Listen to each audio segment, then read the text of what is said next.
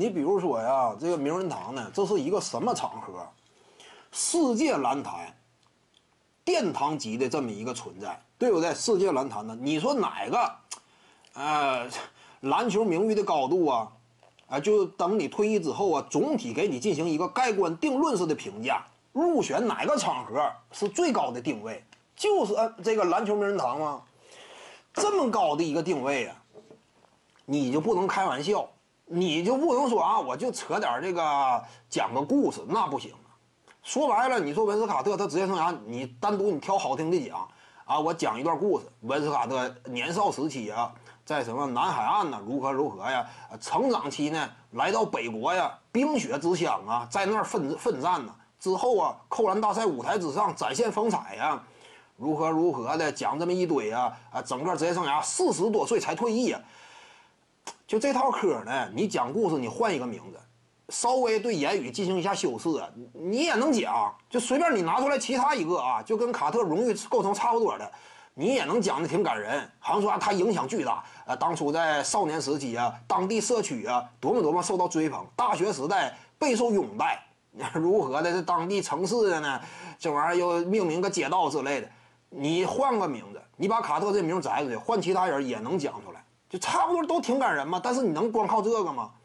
进名人堂啊，篮球名人堂，这应该是什么？一个严肃评价的舞台呀，感性的东西，故事性的东西，这玩意儿仁者见仁嘛。你到底什么高度，咋衡量呢？对不对？这个就差点因为你毕竟是以职业球员的身份进，那怎么办？周围都是职业球员呐。客观的成绩说话，结出来什么果实？你别谈年头长，效力二十多年，你得有没有果实啊？你二十来年你光打龙套了，你也不行啊。A. C. 格林他怎么就不是名人堂成员呢？效力年头不光长，人家还几乎不缺席呢，也不行啊。你得实打实的荣誉说话吗？那荣誉说话的话不够过硬，你就压服不了众人，对不对？捂不住悠悠之口嘛。其他那些位啊，本华莱士四个最佳防守球员，至今为止没进。克里斯韦伯当年率队打进过西决，与湖人 OK 组合大战七场。个人履历这块呢，一次一阵，三次二阵，应该是。克里斯韦伯呀，多么优秀！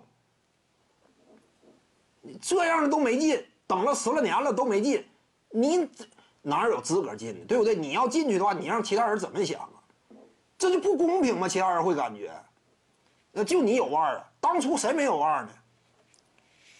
徐静宇的八堂表达课在喜马拉雅平台已经同步上线了。各位观众要是有兴趣的话呢，可以点击进入到我的个人主页当中，在专辑页面下您就可以找到它了。